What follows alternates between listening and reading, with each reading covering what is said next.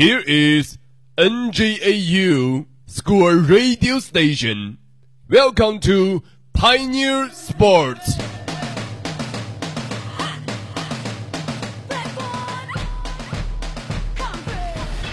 这里是鸟巢国家这里是充满艺术气息的梅阿查 AT&T 中心久久回荡着 MVP 的呼声，这是属于 GDP 的荣耀我。身后的这片建筑是南京奥体中心，青奥会的圣火将这里是再次点燃南京农业大学体育馆，校长杯正在如火如荼。这里是红色涌动的这里安联球是阿隆索的府邸，却是汉密尔顿在历史悠久的伯纳乌，皇马与巴萨的世纪大战一触即发。这里是二零一四年澳网女单决赛场地罗德拉沃尔。这里是冰天雪地的索契。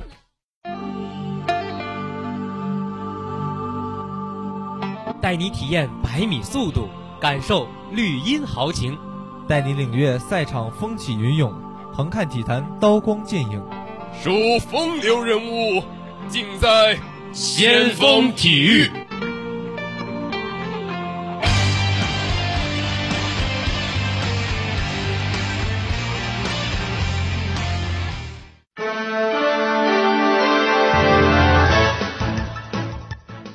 先锋播报：北京时间十月十日，二零一五至一六赛季 CBA 联赛继续第四轮的争夺。深圳马可波罗主场以九十六比一百一十六不敌福建泉州银行，遭遇两连败。深圳队方面，孟铎得到十五分，赵杰得到十四分，鲍比布朗得到二十五分和五个助攻。而福建队当中，周启新得到了十八分、七个篮板，王哲林十六分，法迪哈迪布得到了二十五分，德怀特拜克斯得到了三十分。深圳队第三轮客场不敌北京队，遭遇新赛季的第一场失败。球队进攻偏向外援布朗一人，罚球命中率暂居联赛末席，这需要引人注意。福建队上轮主场不敌浙江队，遭遇两连败。崔万军接手球队，尽管有三外援，但还需时间磨合。北京时间十一月十日，二零一五赛季中超联赛颁奖典礼在湖南长沙举行，现场各大奖项的悬念依次揭开。结果，来自广州恒大的外援高拉特荣膺金球奖称号，最佳教练员则由广州恒大主教练斯科拉里获得。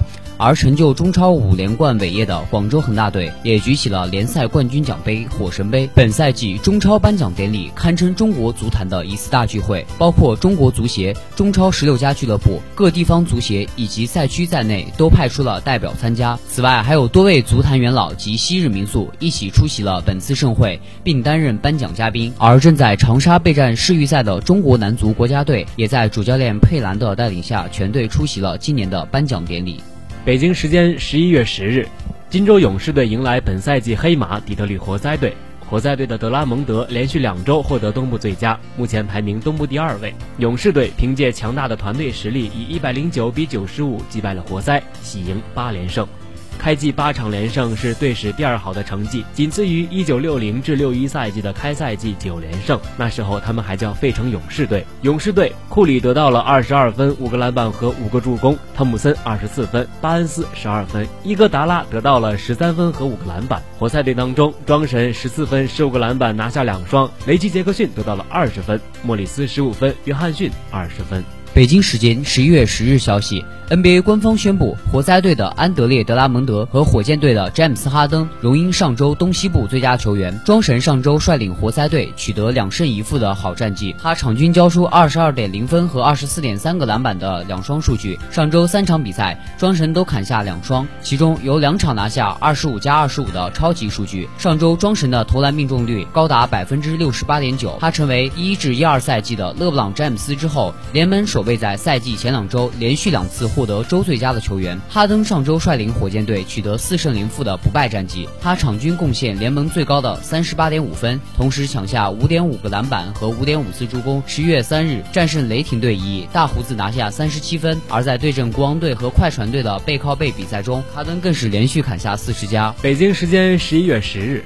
据报道，青奥会女子蛙泳两金得主庆文怡于昨日凌晨三点左右在国家队宿舍中猝死。一九九八年出生的庆文怡是北京顺义队的蛙泳选手。在上个月举行的青年运动会上，庆文怡先是以一分零八秒九九的成绩拿下女子一百米蛙泳的金牌，随后又以两分三十秒三九的成绩称霸女子两百米蛙泳，堪称是青运会游泳赛场上的蛙后。作为北京游泳队的希望之星，庆文怡最近一次参加比赛是十月二十六日晚举行的女子四乘一百米混合泳接力。庆文怡最近一次参加比赛是十月二十六日晚举行的女子四乘一百米混合泳接力的比赛，她代表北京顺义队拿下了银牌。但是天性乐观的庆文怡并没有因为错失金牌而郁郁寡欢。庆文怡性格活泼开朗，训练积极刻苦，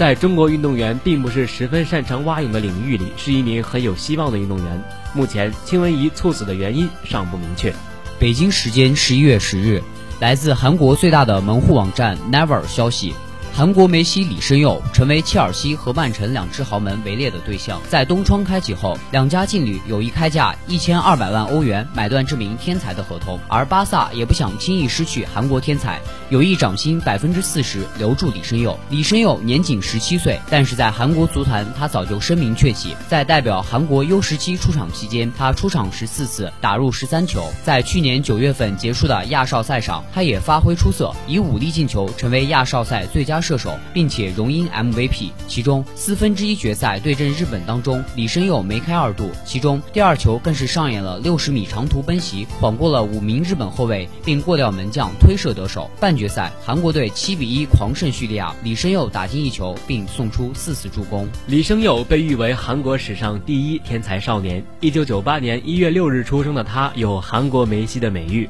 他在巴萨 U 十五队时的进球率甚至比梅西还要高。李胜佑还曾经到过皇家马德里、拜仁慕尼黑少年队学习，初中一年级退学而转投拉玛西亚。目前，韩国梅西同巴萨的合同在二零一六年夏天到期。值得一提的是，巴萨遭到国际足联两个转会窗口禁止转会的处罚，其中就有签下李胜佑的原因。因此，实际上他目前无球可踢，只能跟随巴萨队训练。北京时间十一月十日，二零一五赛季国际羽联首要超级赛事中国羽毛球公开赛在福州进入到第一个比赛日的争夺。在资格赛的比赛中，我国男单选手石宇奇、郭凯、周泽奇和朱思远获得了全部四个正签位置。女单方面，只有李文妹掉队出局，她输给了中华台北选手陈晓欢。混双资格赛中，刘雨辰、欧东尼仅丢八分，血洗对手，成功晋。级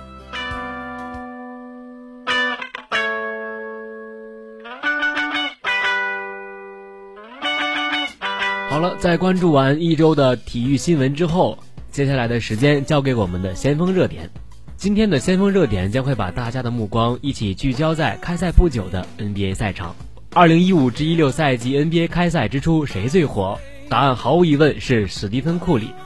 上一年度的 MVP 得主，新赛季伊始就有着连续劲爆的表现。前六场比赛当中，库里一共出场一百九十四分钟，得到了二百一十三分。自一九六三至一九六四赛季以来，只有迈克尔·乔丹和里克·巴里曾达到过这样的高度。库里强势出击，率领勇士连克强队，拿下开赛六连胜。库里真是要红到没朋友了。我们需要注意一点的是，乔丹前六场得分超过二百一十三分的三个赛季，他的场均出场时间达到了四十点六分钟，而库里呢，场均只有三十二点三分钟。如果换算到单位时间来看，库里每三十六分钟将得到三十九点五分，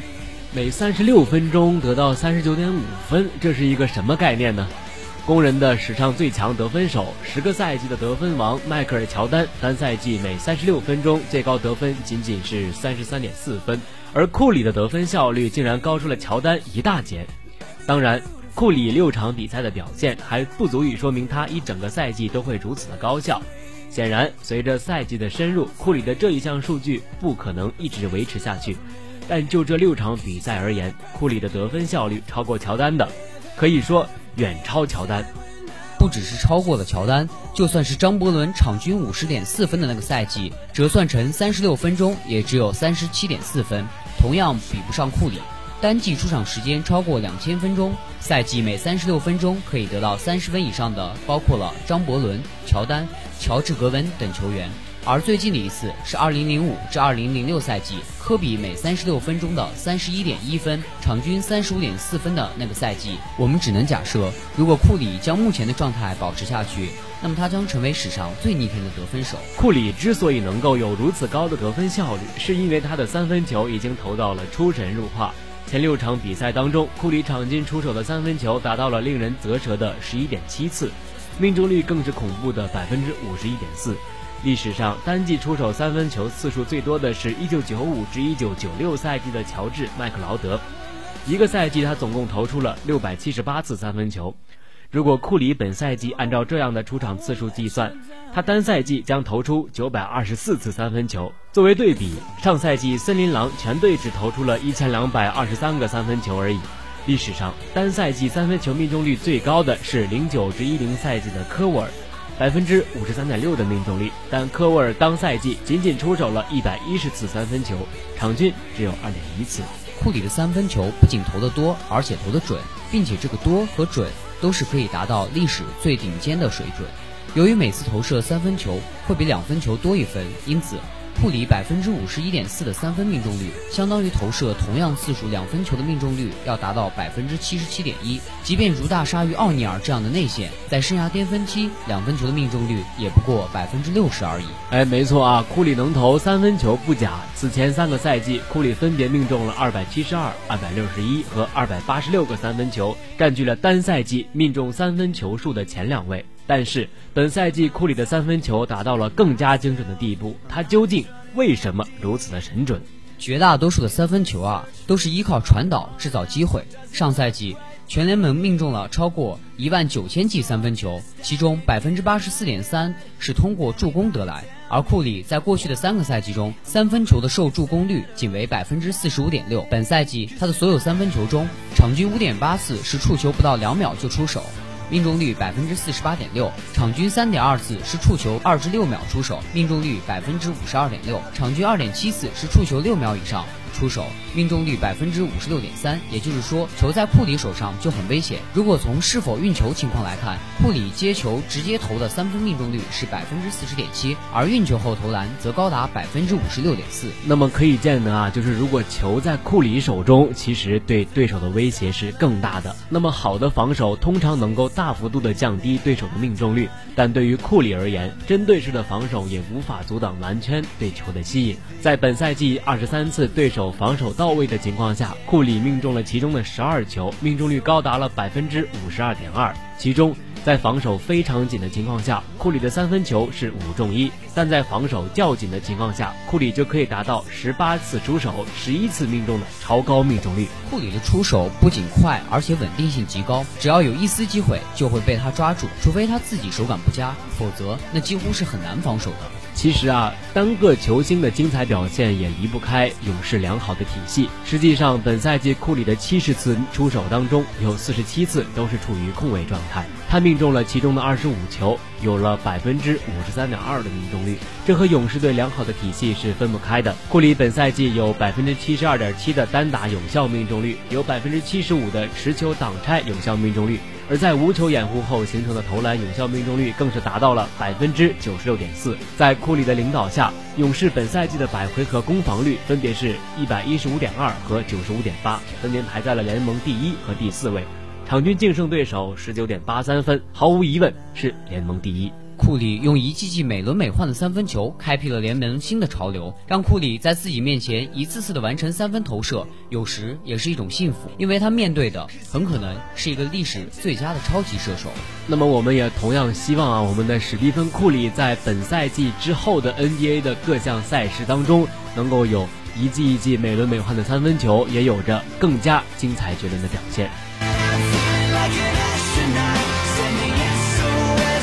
好了，又到了先锋故事会的时间了。北京时间的十一月十日，二零一五赛季的中超年度颁奖典礼在湖南长沙举行，而这也预示着二零一五赛季的中超联赛也圆满的落下了帷幕。回顾二零一五赛季，因为广州恒大、上海上港、山东鲁能、上海申花、北京国安、广州富力等六家俱乐部的预算和投入达到或超过五亿元，那么中超也处于了五点零时代。而二零一六赛季，因为广州恒大、上海上港以及中超新贵河北华夏幸福的大幅投资，中超将跃升入十点零时代。十点零时代中的十点零，就是上述三家俱乐部的预算或者投资将达到十亿元，也就是新的三足鼎立。在如此军备竞赛面，夺冠、争夺亚冠入场券、保级等三大军团的战争将更加惨烈，因为更多重量级外援的加入，中超的号召力以及整体水平都将比二零一五赛季更高。五年来站在冠军之巅、孤独求败的广州恒大将受到前所未有的挑战。其实啊，单就竞技层面而言，很多人是一直欣赏广州恒大的。尤其是当年由孔卡、穆里奇和埃尔克森组成的南美三叉戟时代，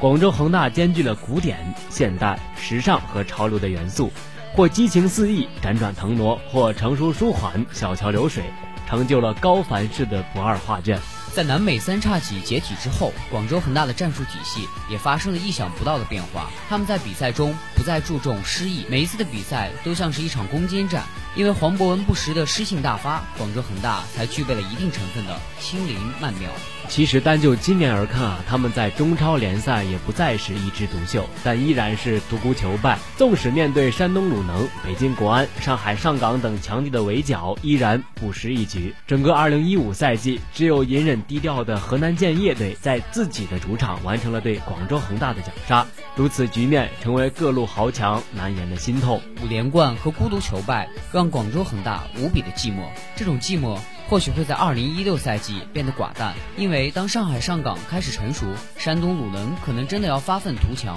中超新贵河北华夏幸福就要复制二零一一年的广州恒大的时候，再想寂寞就太过奢华。而年均投入十亿的广州恒大，突然面对另外几家年投入也要达到十亿的俱乐部时，突然面对另外几家年投入也要达到十亿元的俱乐部的挑战时，是先入重围，还是依然独孤求败？中超。是形成新的三足鼎立，还是筑墙面对广州恒大的时候仍然不堪一击呢？十点零时代下，一切都是未可知的。不妨我们借用金庸先生的武侠概论来展望下个赛季的中超。当其他豪强渴望在二零一六赛季重新建立秩序的时候。一切的经验都会被不确定性替代，广州恒大也不能像孤独求败那样寂寞的只能和自己的影子练剑。我们不妨看一下中国版图，上海上港占据上海的有利地形，有着桃花源般的仙境，可谓是东邪。山东鲁能武艺超群，但不时发挥失常，走火入魔，意为西毒。